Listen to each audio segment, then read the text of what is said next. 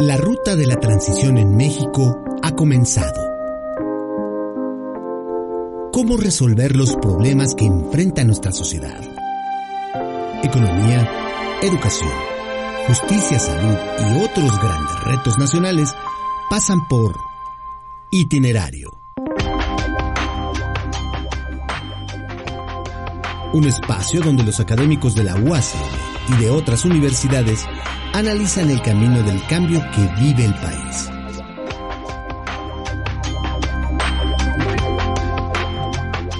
La consolidación del Estado moderno en México pasa por itinerario.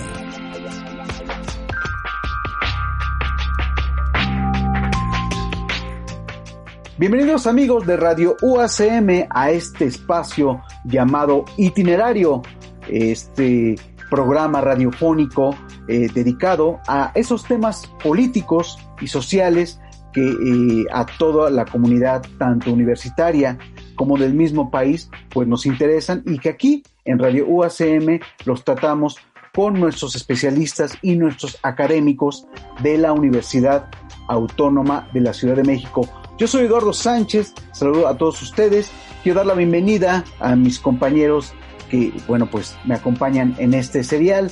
Eh, primero quiero presentar a Eunice Cruz. ¿Cómo estás, Eunice? Hola, muy bien, muchas gracias. ¿Ustedes qué tal están? Muy bien, pues aquí compartiendo este espacio con eh, ustedes y con nuestra invitada, que en un momento la presentaremos. Sinue Gutiérrez, eh, integrante de la Coordinación de Comunicación, también nos acompaña. ¿Cómo estás, Sinue? Muy buenos días a todas, todos, sumándonos a estas caídas de sistema que nos agobian todavía más la vida pandémica. Claro, y que de repente, bueno, nos, nos hacen eh, dar maromas con todo esto, y bueno, sí, es un poco problemático, pero vamos saliendo. Bueno, sin duda, sí, así es. Sin duda, el día eh, de hoy en esta emisión, en este programa, eh, que bueno, pues ya hemos recorrido desde temas como, por ejemplo, el voto en el extranjero, hemos realizado también sobre el voto, la importancia de la mujer en las elecciones y, bueno, pues también cómo se da el manejo de las redes sociales en, eh, en, estos, eh, en este tema tan importante. Recordemos que el próximo 6 de junio de este 2021 nuestro país tendrá elecciones, ¿no? Ya lo hemos repasado en varias ocasiones, desde 15 gobernadores eh, tendremos, se elegirán, también se cambiarán senadurías, diputaciones, alcaldías, en fin. Y el día de hoy eh, es un tema no menos importante sobre cómo se da esta construcción y esta formación del ciudadano ¿no? para poder tener una cultura cívica, tanto en, la, en, la, en las votaciones, para eh, eh, realizar su derecho, que es al voto, al voto ciudadano, en este país tan complejo que, bueno, históricamente tenemos toda una serie de situaciones con el tema. Para ello quiero presentar a nuestra invitada del día de hoy. Ella es eh, la profesora investigadora de la UACM, Rebeca Domínguez Cortina. Ella es candidata a doctora en comunicación por la Universidad Iberoamericana. Es maestra en comunicación y licenciada en ciencias de la comunicación por la Universidad Nacional Autónoma de México. También es coordinadora del grupo de investigación Teorías y Metodologías de Investigación en Comunicación de la Asociación Mexicana de Investigadores de la Comunicación. Bienvenida, profesora, ¿cómo está? Muy bien, Eduardo, muchas gracias. Muchas gracias por la invitación a este espacio, también a Sinué y a Unice. Pues gracias, eh, profesora Rebeca. Bueno, sin duda, pues para entrar en tema, que creo que pues es lo que nos interesa a nuestros escuchas. Y bien, como ya hemos hablado de este fenómeno, el fenómeno electoral que se nos avecina y que cada periodo el país pues va teniendo una serie de cambios sustantivos, por supuesto en lo político, en lo social, en lo cultural, y que bueno, pues hay una serie de cambios también de partidos, de líneas políticas, ¿no? De tendencias, ¿no? De esta una palabra tan compleja, que se ha convertido tan compleja, llamada democracia, y que desde por lo menos se habla de una construcción de la democracia, de, y digo mediáticamente que se habla, de 30, 25 años que estamos en este supuesto renacimiento o nacimiento de una verdadera, entre comillas, democracia y bueno, pues que sin duda se sostiene con alfileres, sin duda esta palabra, eh, a los ciudadanos, al ciudadano eh, común y corriente que vamos en nuestros, eh, desde nuestros coches hasta nuestros trabajos y en, los medios de transporte como cualquiera, este tema sobre cómo, en qué situación estamos, ¿no? en, en este 2021, sobre un tema como es la conciencia de las elecciones, por un lado que se lleva la conciencia del voto eh, político, el voto ciudadano, mejor dicho, y que ante esta, esta situación de, de prebendas clientelares, en todas estas etapas, ¿cómo estamos respecto a otros eh, referentes, vamos a decirlo, internacionales? ¿Dónde está posicionado México? ¿Cómo estamos en esta construcción? Por supuesto hay que mencionarlo desde la infancia, por lo menos estamos entrando al nivel educativo básico, llámese la primaria, y bueno, hasta el ciudadano que está llegando a su adultez. ¿Cómo es este panorama, profesor? Bien, pues primero habría que recordar que en las últimas elecciones presidenciales hubo un eh, eh, registro histórico de participación electoral, aunque si bien el récord lo, lo tiene en las elecciones de 1994, pero bueno, fue importante entonces esto quiere decir que se asocia con, eh, sobre todo con las expectativas que tiene la ciudadanía respecto de la posibilidad de que un gobernante haga algo por, por el bien común de la sociedad. Em, entonces, bueno, vamos a ver cómo se va a presentar esta situación en estas eh, próximas elecciones, porque definitivamente en un contexto de crisis eh, general eh, asociado con, con la con la pandemia y también de otra serie de pues de evaluaciones que se han hecho hacia el, hacia el presidente pues probablemente pudiera haber ahí alguna alguna modificación en cuanto al nivel de participación porque mm, digo además de que son elecciones intermedias y que la, la participación suele ser menor eh, pues este desencanto que ha habido ya de varias décadas se pudiera consolidarse. Específicamente respecto de la, de la formación de ciudadanía, me parece que es importante considerar que pues va más allá de, del ejercicio del voto, ¿no? Sí es la vía principal por nuestro tipo de, de, de, régimen en nuestras sociedades democráticas por las cuales los ciudadanos sienten que pueden tener posibilidad de incidir, pero pues no es la única, no es la única forma, ¿no? Otra cosa importante que es necesario resaltar es que la formación de ciudadanía no es un asunto solo de los adultos, o sea, no solo de adultos que van a votar, tampoco es una meta o un punto de llegada, ¿no? Es un proceso que sucede a lo largo de la vida de los sujetos que se asocia con la forma en la que está sucediendo el momento sociohistórico, cómo lo viven esos propios sujetos desde su posición social, ¿no? Dependiendo de género, edad, clase social, ocupación, escolaridad, etnia, otras situaciones. Y que también termina por asociarse con las propias experiencias personales de los sujetos que los llevan a cuestionarse su vinculación con asuntos de interés público, ¿no? Un ejemplo, una investigación, la, investigación que estoy desarrollando como mi tesis doctoral, eh, los papás y mamás me decían que ahora que sus hijos eh, empezaban a interesarse en lo que decían en los medios sobre la campaña, pues entonces ellos también empezaban a pensar de una forma distinta su vinculación con las campañas, con el proceso electoral y de, mm, pues de la importancia de, su voto, ¿no? del lugar que tendría socialmente para, para el futuro de sus propios hijos. Entonces, eh, bueno, me parece que también precisamente en ese sentido el, papel de los medios en las sociedades democráticas tienen un papel relevante en la, en la formación de ciudadanía y que las campañas electorales como parte de, de lo que sucede en, los medios, eh, digamos como una forma de acceso a ese, ese proceso electoral, pues tienen una responsabilidad importantísima, ¿no? Al, tener eh, la, obligación de ofrecer información plural para la posibilidad de, de ejercer eh, ese derecho a la participación. Em, y bueno, pues eh, en especial en estas próximas elecciones tendrían un papel, un papel central. Sí, muchas gracias. Bienvenida, profesora. Gracias. Profesora, este, dada mi avanzada edad, he visto correr muchos, muchos acontecimientos, muchos, y ahora tengo muchos, muchos recuerdos. Y, y como yo le decía cuando empezábamos a, a organizarnos para esta charla, este, recuerdo que antes para entrar a la secundaria había una expectativa muy particular eh, por el gran número de materias que veía uno, ¿no? Iba a haber uno, biología, historia, física y civismo. Eh, y yo le comentaba que a mí el asunto de la formación de ciudadanía o de valores cívicos lo restringía exclusivamente a, ahí, ahí lo, asocio, lo asociaba, ¿no?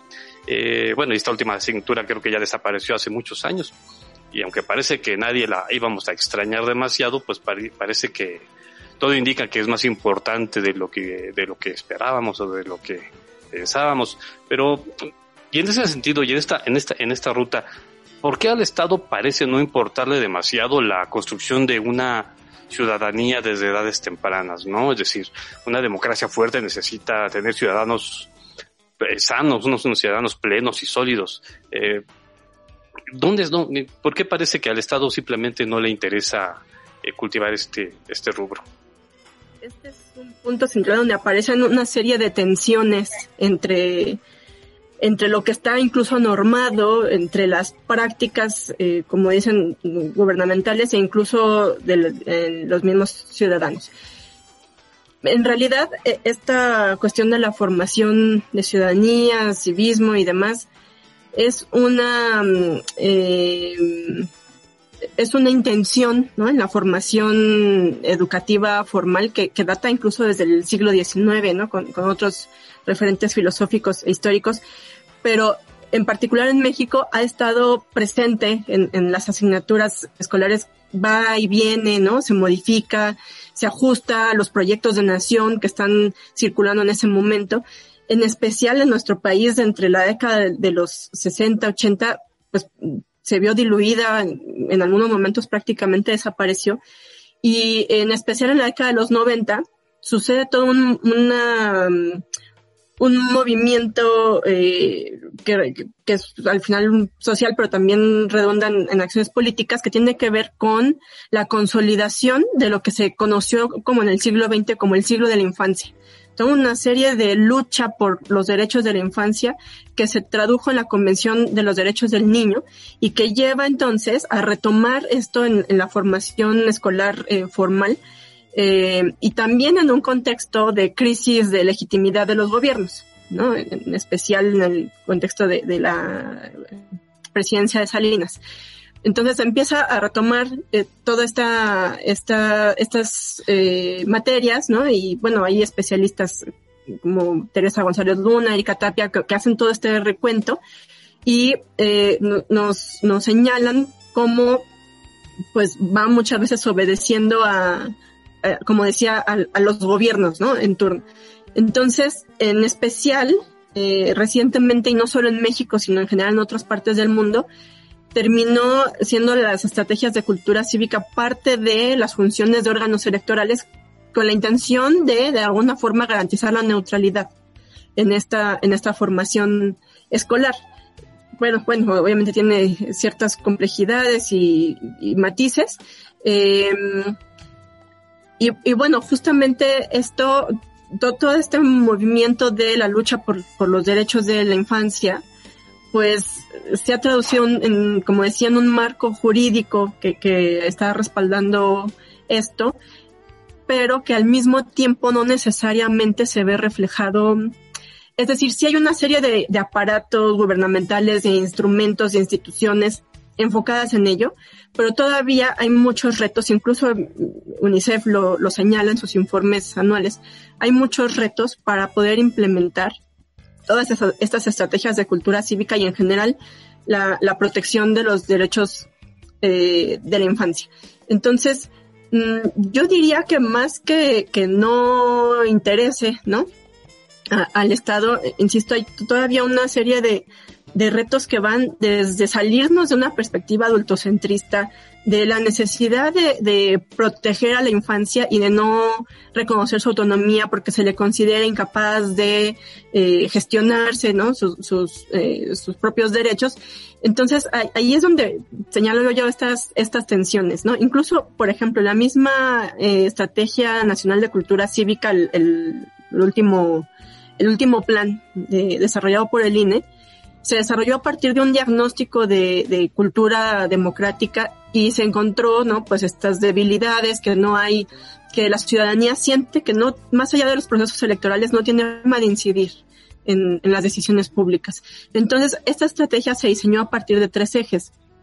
Le llamaban así, verdad, diálogo y exigencia. Entonces, obviamente, ¿no? la verdad tiene que ver con el acceso a la información plural, que sea eh, eh posible, eh, eh, tener la capacidad de buscar esa información, pero al mismo tiempo de exigir a los medios que ofrezcan, que cumplan con su función social, con su responsabilidad social. Después tenemos la dimensión del diálogo, que tiene que ver con el debate en el espacio público, la llegada de consensos y, y, la toma de decisiones, y finalmente el nivel de la exigencia, que tiene que ver con, pues, tal cual pedir rendición de cuentas a los gobernantes. ¿Qué pasa con la Estrategia Nacional de Cultura Cívica y la Infancia? En el nivel del diálogo es el único espacio, al menos expresamente en el plan que es público, en donde se señala la participación de la infancia. No se hace en el nivel de la verdad ni de la exigencia. Entonces, de ahí vemos que hay un problema porque ¿cómo podemos pedirle a niños y niñas que dialoguen sobre algo sin haber tenido información y después dialogan, pero ¿qué hacen con esa información? Eh, ¿Cómo lo, cómo lo traducen en una toma de decisiones? Entonces ahí es donde vemos que hay toda una serie de retos porque además en, en estas, en estas estrategias pues se suele ver a, niñas, niños, adolescentes incluso pues de una forma mm, probablemente pasiva, ¿no? Que reciben instrucciones, indicaciones de adultos, ¿no? De maestros, papás, mamás, de otras autoridades para resolver eh, una serie de, problemas respecto de cómo deben dialogar. Pero entonces no se les reconoce su, su posibilidad de, eh, de cuestionar, de criticar. Eh, y, por eso decía yo que, que, pues está todo este aparato. Sin embargo, todavía presentamos todos, eh, digo, yo incluso lo, lo, lo, me refiero a mí como investigadora en el momento de acercarme a niñas y niños a preguntarles qué piensan de esto, pues yo misma como me he ido eh, rompiendo ciertas estructuras, por más que yo pensara y reconociera su, su actividad, eh, pues nos todavía nos hace falta muchísimo en cuanto a, salirnos de esa perspectiva adultocentrista y creo que ahí es donde está el reto. Profesora, ahora que toca el tema de los derechos y la participación de los infantes, desde 1997 el entonces IFE organizaba las famosas consultas infantiles y juveniles, revisando la participación histórica en estos ejercicios, salvo el proceso de 2018 el rango de participación decayó durante el periodo de 2003 y 2015. Cabe destacar que en 2012 alcanzó su nivel más bajo. Entonces, ¿es responsabilidad exclusiva del Estado la educación cívica fomentar la participación de niños, niñas y jóvenes? Gracias, Eunice. Qué bueno que mencionas esta consulta infantil y juvenil del INE porque es el instrumento oficial a través del cual se recuperan las opiniones de este sector de la población respecto de sus derechos y su vinculación con los asuntos públicos.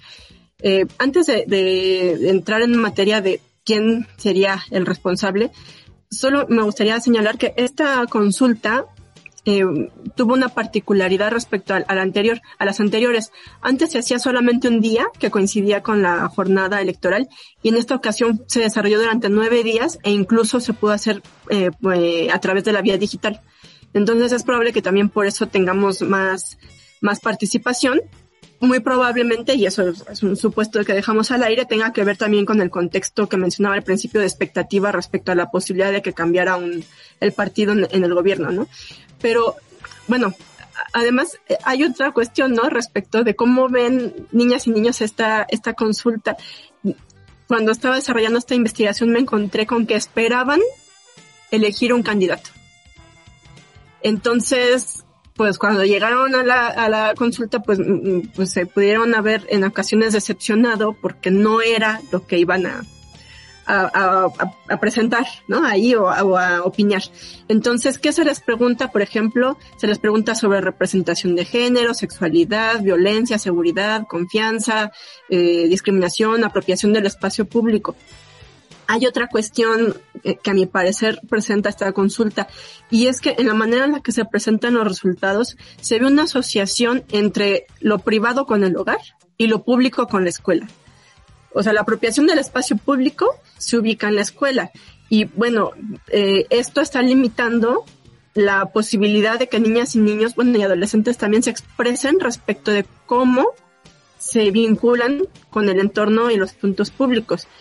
Simplemente para, para recordar un caso de, de estas entrevistas que realicé para mi investigación, una de las niñas me, me comentó, coincidió, ¿no? Que un día anterior había mm, ido a reclamarle a unas personas que estaban cortando un árbol en su calle. Entonces, eh, digo, era como parte de, de este programa, ¿no? De, las alcaldías para atender que no estaban, eh, que estaban coincidiendo ahí con, con, cables y demás, pero ella estaba enojadísima porque para niños y niños es muy importante esto del cuidado del medio ambiente, pero es un ejemplo nada más, por mencionar algo, de cómo su participación en el espacio público, pues ellos lo ven más allá de la, de la escuela y además del uso de los espacios de la escuela dentro del tiempo libre, ¿no? Eh, entonces, esto me parece que de entrada el instrumento pudiera limitar un poco la recopilación de información, porque además tiene un apartado de la consulta en donde se les pregunta qué propuestas eh, darían para tener un México mejor. Y entonces, entre las propuestas está justamente derecho a votar, ¿no? Ya yo imagino a aquellos niños y niñas que se decepcionaron cuando no pudieron elegir un candidato o, o por ahí, ¿no? Esperaban esto y entonces pues dicen, pues que pudiéramos votar, pudiéramos tener un México mejor si nosotros pudiéramos votar. Eh, que el gobierno cumpla con su trabajo, que no haya corrupción, que todos, eh, que haya seguridad para la infancia, que haya igualdad de derechos. Entonces vemos que están interesados, interesadas en, en, lo que pasa en su entorno, en, en, la ciudad, en el país y en involucrarse en, la resolución de, de, problemas. Entonces, eh, pues un problema que, tiene que ver con, un poco con lo que decía antes y que esto lo mencionan los informes de la UNICEF, es que pues no sabemos qué pasa después con, con los resultados de esta consulta, ¿no? Cómo se pueden traducir en políticas públicas eh, y entonces, ¿cómo esa voz de niños y niñas se traduce en, en, un hecho, en, en, algo que les, que les beneficie? Entonces, en este sentido, yo, yo diría, bueno, pues, ¿de quién es responsabilidad la formación de la ciudadanía? En primera instancia, niñas y niños se están asumiendo como responsables, o sea, están manifestando su intención de participar. Podrían ser ellos mismos responsables, corresponsables de la formación de, de, de, ellos como ciudadanos y, y, ciudadanas. Por otro lado, pues sin duda el Estado no puede quedar fuera y como ya mencioné, pues hay toda una serie de instrumentos ahí eh, dispuestos, herramientas para que suceda. Y también, pues las familias eh, están interesadas también en, en, cómo sus hijos e hijas se van a vincular con esto y, y en cómo lo que hace el gobierno pues va a, a redundar en, en, pues en el futuro de su familia. Tanto es así que, que me acuerdo que cuando estaba haciendo estas antes, que fue en, el marco de las elecciones pasadas, había papás que me decían eh, que sentían mucha inquietud por quién iban a votar, porque tenían miedo de fallarles a sus hijos con la decisión que tomarían. Entonces, eh, bueno, vemos ahí que, que esto es un, una cuestión de, de corresponsabilidad, ¿no? Entre las, entre los, las tres entidades.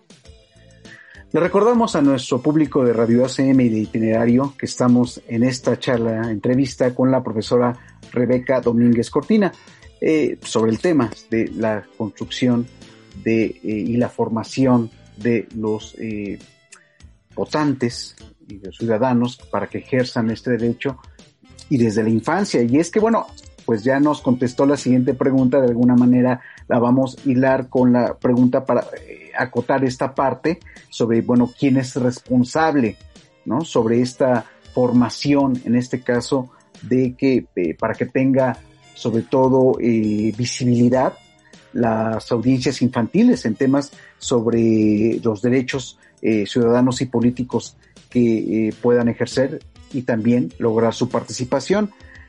Nos mencionaba, ¿no? ¿Quién, debe ser responsable, ¿no? Para eh, poder realizar estos trabajos, a quién le compete. Pero también se, da esta situación de que quizás para cierto estatus no será preferible que prácticamente sea invisible esta participación infantil? ¿Lo considera así, profesora? A ver, yo pensaría que más que que sea conveniente, ¿no? Esta, esta invisibilidad de, de la de la participación infantil. Mm, yo no estaría tan de acuerdo porque como hay toda una serie de, de trabajo hecho, ¿no? Por, por la sociedad civil, por el propio Estado, al respecto de, de la defensa de los eh, derechos, ¿no? De, de la infancia y todo, pues instituciones. Y yo creería que más que, que, que fuera conveniente, eh, tengo la, la, la, idea de que todavía nos falta mucho de, de reconocer a una serie de grupos vulnerables con su capacidad de agencia, de posibilidad de incidir en el espacio público, ¿no? Hay toda una serie de nociones asociadas al contexto neoliberal en el que nos desenvolvemos, en donde se reconoce la ciudadanía, sí, se es, eh, si se está emancipado, ¿no? En términos económicos. ¿Por qué? Porque puede participar en el sostenimiento del Estado. Entonces, cuando no sucede así, como puede ser con niños y niñas, pero también casos de, mujeres, de, de, otros grupos, ¿no? Bueno, los jóvenes que dependen de alguien más. Entonces, pues no se, no se reconoce como que puedan tener la, la posibilidad o incluso sea hasta el derecho de, de decidir respecto de lo que eh, sucede, ¿no? En, en, la sociedad, porque si no están participando en el sostenimiento del Estado, entonces, pues, tampoco podrían decidir. Entonces, aquí hay el gran reto es cómo promover la autonomía, pues yo diría no solo en la infancia, sino otros grupos que están en situaciones vulnerables, porque yo pensaría, ¿cuántos grupos de la población y que ya están en una etapa adulta no tienen acceso a una serie de garantías laborales por las cuales no pueden participar de formas como se participaba antes en el sostenimiento del Estado y que entonces pues quedan fuera también de esto y, que están enfrentando una serie de problemas, eh, en general un, un, grupo de jóvenes eh, importante para eh, ejercer ciertos derechos y entonces por eso es que es tan importante promover la autonomía desde la infancia independientemente de esa emancipación económica, ¿no? sino que sea la posibilidad de tener ese pensamiento crítico, de cuestionar el orden social establecido, eh, de tener la posibilidad de expresar la opinión para que, pues al final, esto pueda redundar en, un beneficio social, no solo de niñas y niños o, de cuando sean adultos, ¿no? Eh, entonces, pues, eh, por otro lado, hace rato que mencionábamos acerca de, los responsables de la formación de ciudadanía, me parece, dejé fuera a los medios de comunicación. Entonces, que ya había dicho yo que tienen una responsabilidad importante y que incluso también eso está normado. O sea, en la Ley Federal de Radio y Televisión se reconoce que tienen la función de contribuir a la formación de ciudadanía y no solo para adultos, sino también para niños y niñas. Entonces, eh, por eso decía yo que si se les reconoce a niños y niñas como audiencia de la comunicación política, pues hay la posibilidad de que las campañas electorales cumplan pues esta función, que es la de ofrecer información para vincular a ciudadanos con políticos que puedan, se puedan tomar decisiones razonadas y que después se pueda incidir porque al final de cuentas también a los proyectos políticos pues eh, les beneficia de una u otra forma que haya ciudadanía eh, vinculada y que entonces las decisiones tengan apoyo, ¿sí? Apoyo social respecto de, las decisiones que se toman. Entonces, eh, yo por eso decía que, que no, no estoy tan de acuerdo en que no, en que haya sectores a los que no les convenga o que quisieran mantener aislada a, a los niños, porque incluso hay una idea, ¿no? Un imaginario de la infancia como futuro, ese es un gran problema, porque si entonces estamos esperando, ¿no? A que de repente esos niños y niñas emerjan de la nada, de manera automática, de manera espontánea, a los 18 años, como ciudadanos con compromiso cívico, pero no estamos haciendo nada en el presente, o sea, los niños están hoy, ¿no? Entonces, eh, ahí es donde está un, gran problema y las políticas tienen que estar pensadas en el presente, no, no tanto en el futuro. Y, eh, bueno, o quizás sí, pues, pero, pero localizadas en lo que está sucediendo en este momento. Entonces, eh, hay una cuestión, ¿no? Cuando yo decía también esto de que es importante reconocer y dar visibilidad a la infancia como audiencia de comunicación política. No podemos evitar que niñas y niñas tengan acceso a este tipo de información. Es decir, primera, eh, la ley dice que eh, que se pueden transmitir spots en radio y televisión, ¿no? De propaganda entre las 6 y las 24 horas.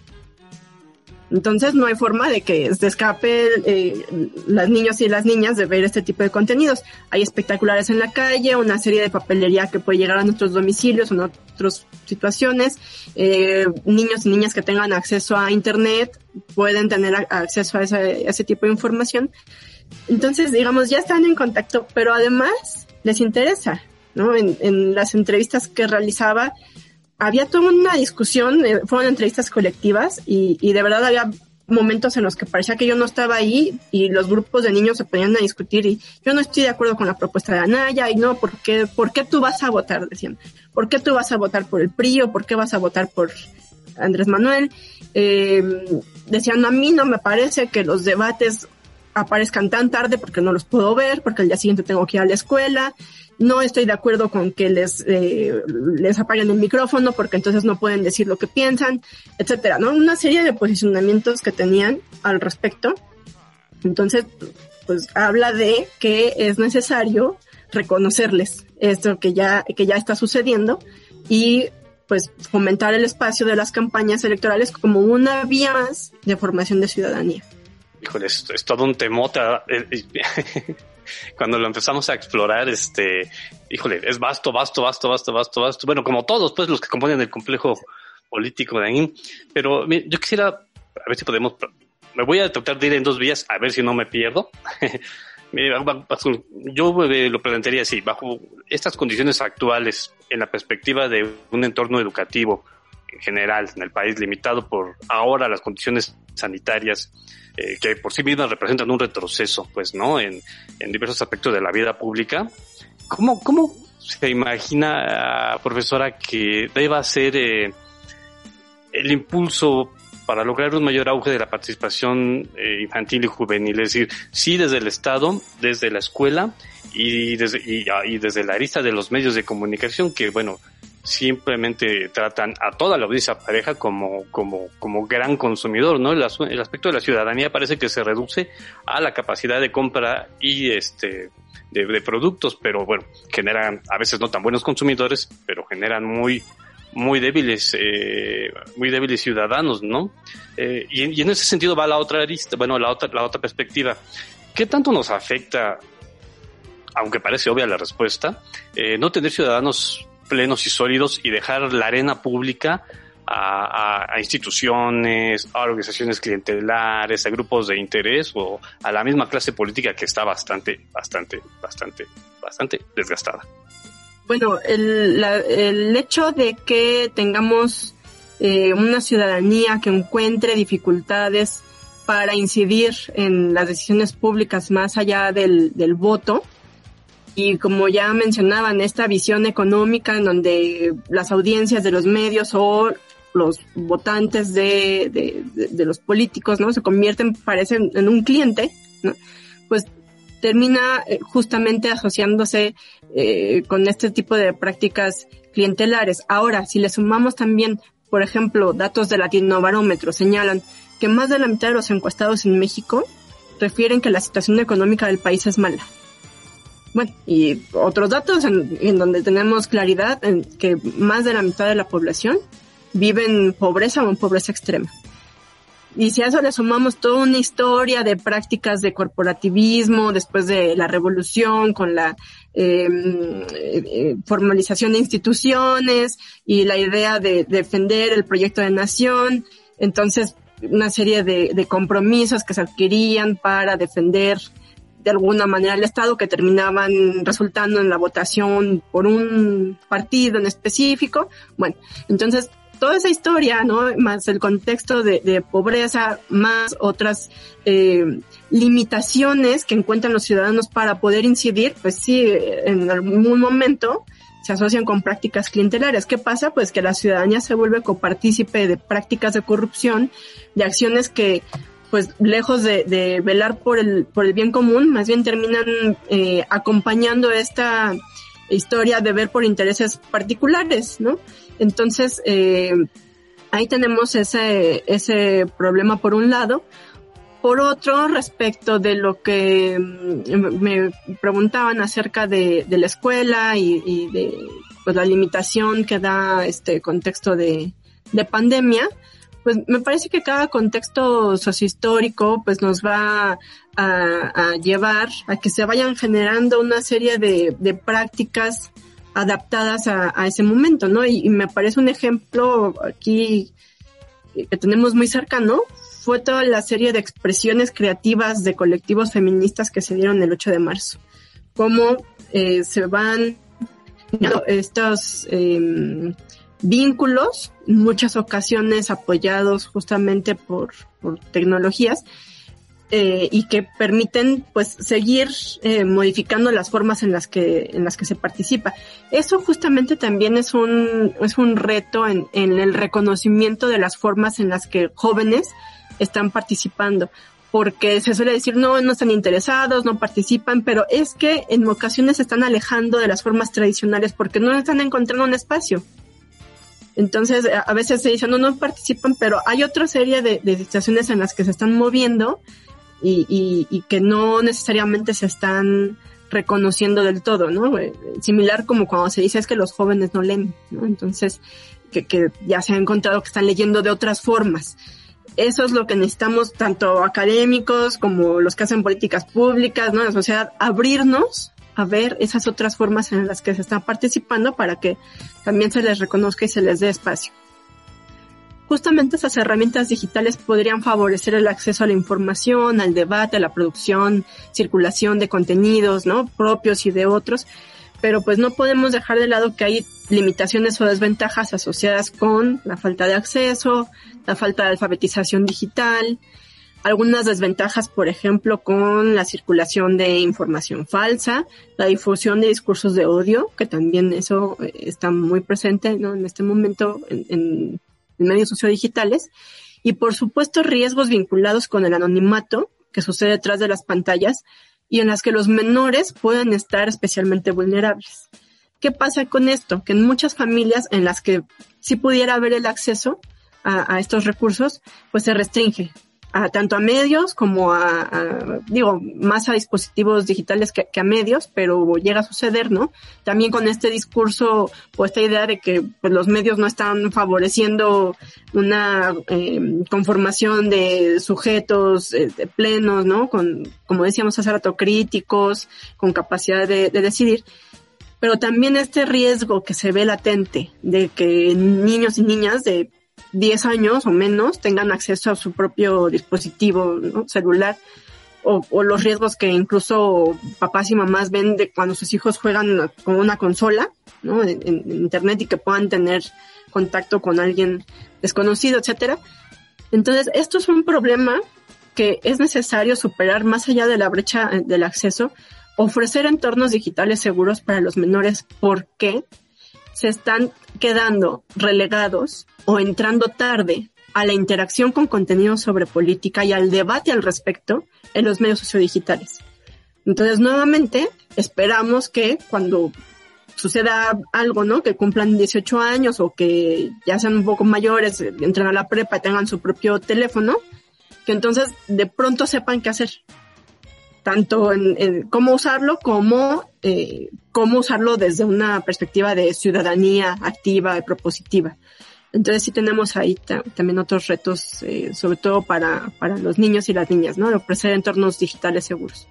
Profesora, tomando en cuenta lo anterior que nos dice sobre este acceso que a veces no hay, sobre la falta de información o información con fuentes dudosas, ¿cuál considera que debe ser la aportación por parte de las universidades en el fortalecimiento en la construcción eh, ciudadana? Es decir, ¿Desde qué edad debemos comenzar a construir ciudadanía para que el ejercicio de estos derechos dependa más de la participación efectiva y menos de presupuestos multimillonarios? Primero pensando en el papel de las universidades, me parece central. Tenemos un compromiso social ineludible con el desarrollo de investigación académica con relevancia social que sea utilidad para la prevención y atención de problemas sociales. Evidentemente esto es más importante para las universidades públicas pero en conjunto con ese eh, desarrollo de investigación académica, la formación de las y los estudiantes con este tipo de compromiso social es fundamental. Es necesario que sean copartícipes de una formación que logre vincularlos con el mercado de trabajo, pero también que eh, con la conciencia de ser ciudadanos que aportan a su entorno, que debaten, que participan en el espacio público. Entonces, todo lo que desarrollamos en las aulas, eh, ahora virtuales también, eh, tiene que estar pensado en, en, eso, ¿no? O sea, eh, en, que estamos formando personas, insisto, de manera corresponsable, junto con, con ellos y ellas, para que se vinculen con el espacio público de manera comprometida. Otra aportación de las universidades es la vinculación con la comunidad. Un ejemplo lo tenemos en nuestra universidad con el Festival eh, Semilla de Papel, que se desarrolló en San Lorenzo Tezonco, nuestro plantel de San Lorenzo Tezonco desde 2018, como un esfuerzo cultural que redunde en, la calidad de vida de los habitantes de la zona. Y por supuesto, proyectos de comunicación social como estas emisiones radiofónicas que posibilitan la puesta en diálogo del trabajo de la comunidad universitaria son, son importantísimos para eh, pues contribuir a, elevar el nivel del debate y que haya elementos para incidir, ¿no? Eh, que haya estas herramientas para incidir en las decisiones públicas. Entonces, ya hemos hablado antes de la, del papel que juega la escuela, no solo la universidad, sino desde la educación básica en la construcción de la ciudadanía, que no solo debería estar ligada a la promoción del ejercicio del voto, ¿no? Hay otras formas eh, de participación, como la participación comunitaria, en las cuales está muy vinculada la, la familia, lo que encontré en nuestras investigaciones, es que las familias están muy interesadas en promover en, su crianza el cuidado del entorno cercano, porque es en lo que sienten, en lo que pueden incidir, ¿no? Y que sus hijos e hijas aprendan a ser responsables de lo que sucede en su comunidad. Entonces, esa parte de la participación comunitaria es importantísima. También vemos una valoración positiva hacia la apertura para el diálogo, la inclusión en la toma de decisiones, la posibilidad de cuestionar el orden social establecido. En las familias puede tener esto un, lugar especial como una vía para desarrollar la autonomía en, niños y niñas, pero que sea algo que los acompañe en, toda su vida, ¿no? Y que tienen claro que, es en, en, la infancia donde pudiera suceder. Entonces, eh, pues como decía, no es algo que, se acabe, ¿no? En algún momento. Y yo diría también que pudiera, que es un proceso continuo, pero también que es eh, casi muy complicado definir un momento específico en el que va a empezar porque eh, son aspectos que van sucediendo en las decisiones de crianza de, de las familias, pues desde que nacen, ¿no? Sus hijos e hijas que tienen una idea de lo que es ser ciudadano o ciudadana, cómo nos vamos a vincular con, con, los asuntos públicos, con el espacio público. Y esto desde que a un niño pequeño se le enseña a separar la basura, por ejemplo, como una forma de ser ciudadano que aporta a, la comunidad, eh, pues va sucediendo en, en, el espacio doméstico desde etapas muy, muy tempranas. Y también, como decía, el acceso a los medios, pues también sucede desde etapas muy, muy tempranas y por eso es que es importante su responsabilidad social en este, en este tema. Profesora Rebeca Domínguez, eh, sin duda, bueno, eh, muy complejo realmente este tema de la formación, la construcción del, del, ciudadano, pues del ser, desde la infancia, desde que tengan voz, por supuesto, y una participación activa, como hemos hablado eh, y usted sobre todo lo ha resaltado muy bien en este programa.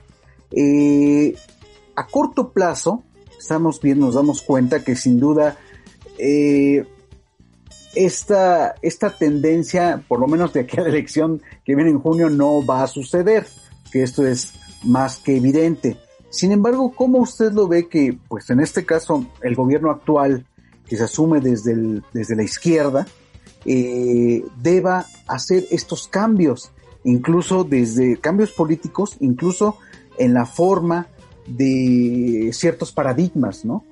Bien que usted ya había mencionado que como eh, tanto niños como adolescentes van construyéndose su propia información con nuevos medios, ¿no? Y con nuevos este, sistemas de información que ya no tiene nada que ver con, por lo menos que los que aprendimos en el siglo XX, y que sin duda ahora son otros que están saturadísimos de datos, más que de información, yo diría de datos, datos, datos.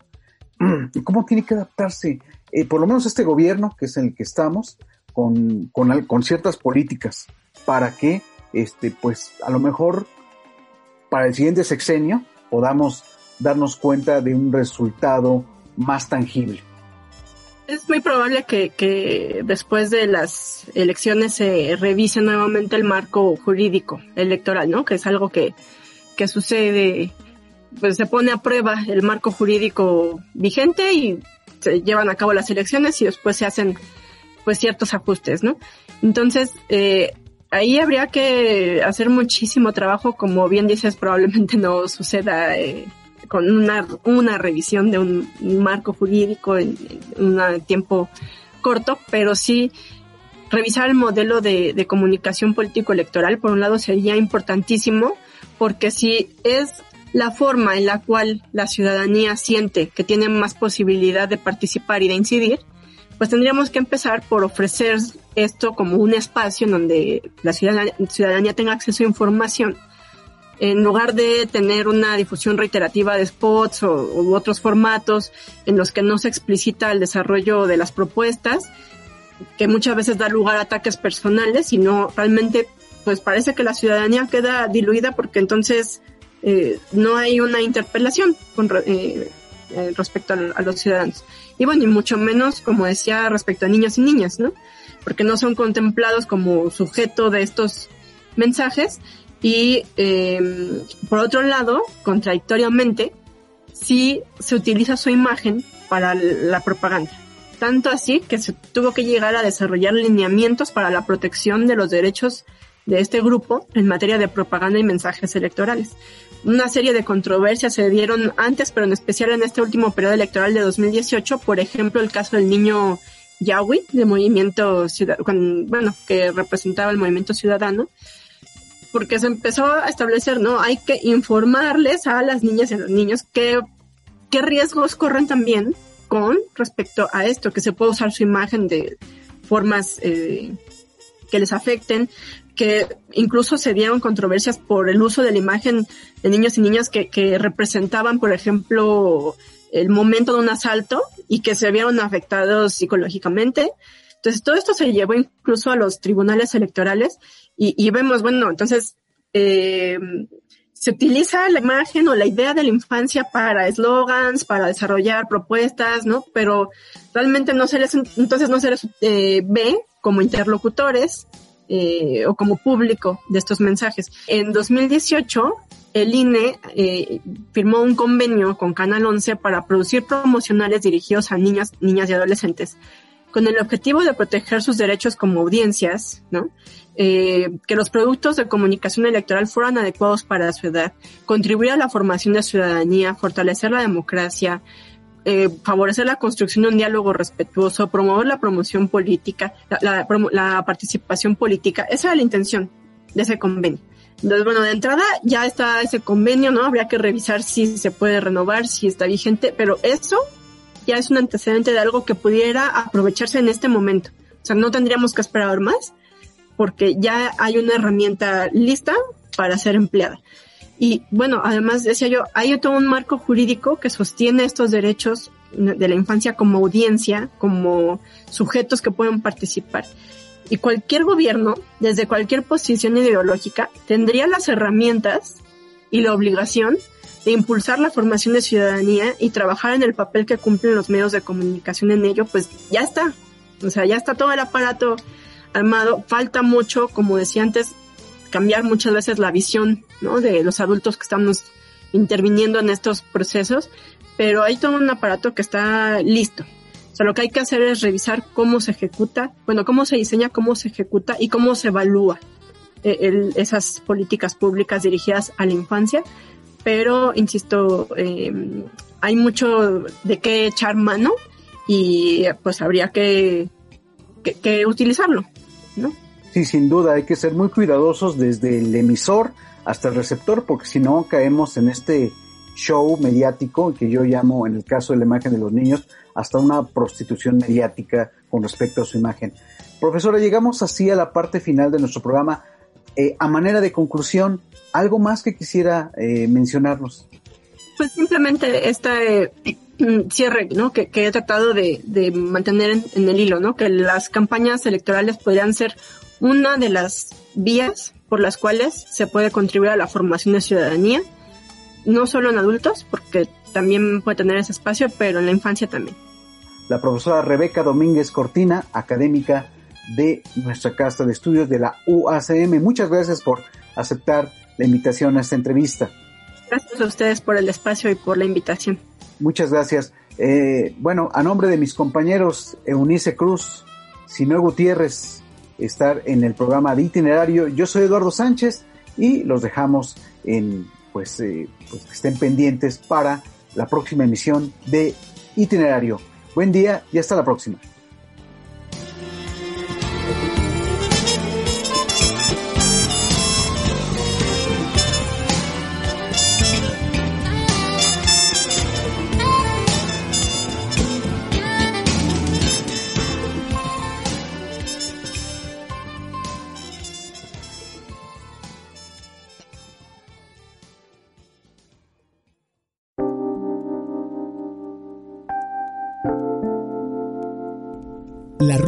Transición en México ha comenzado. ¿Cómo resolver los problemas que enfrenta nuestra sociedad? Economía, educación, justicia, salud y otros grandes retos nacionales pasan por itinerario. Un espacio donde los académicos de la UASM y de otras universidades analizan el camino del cambio que vive el país.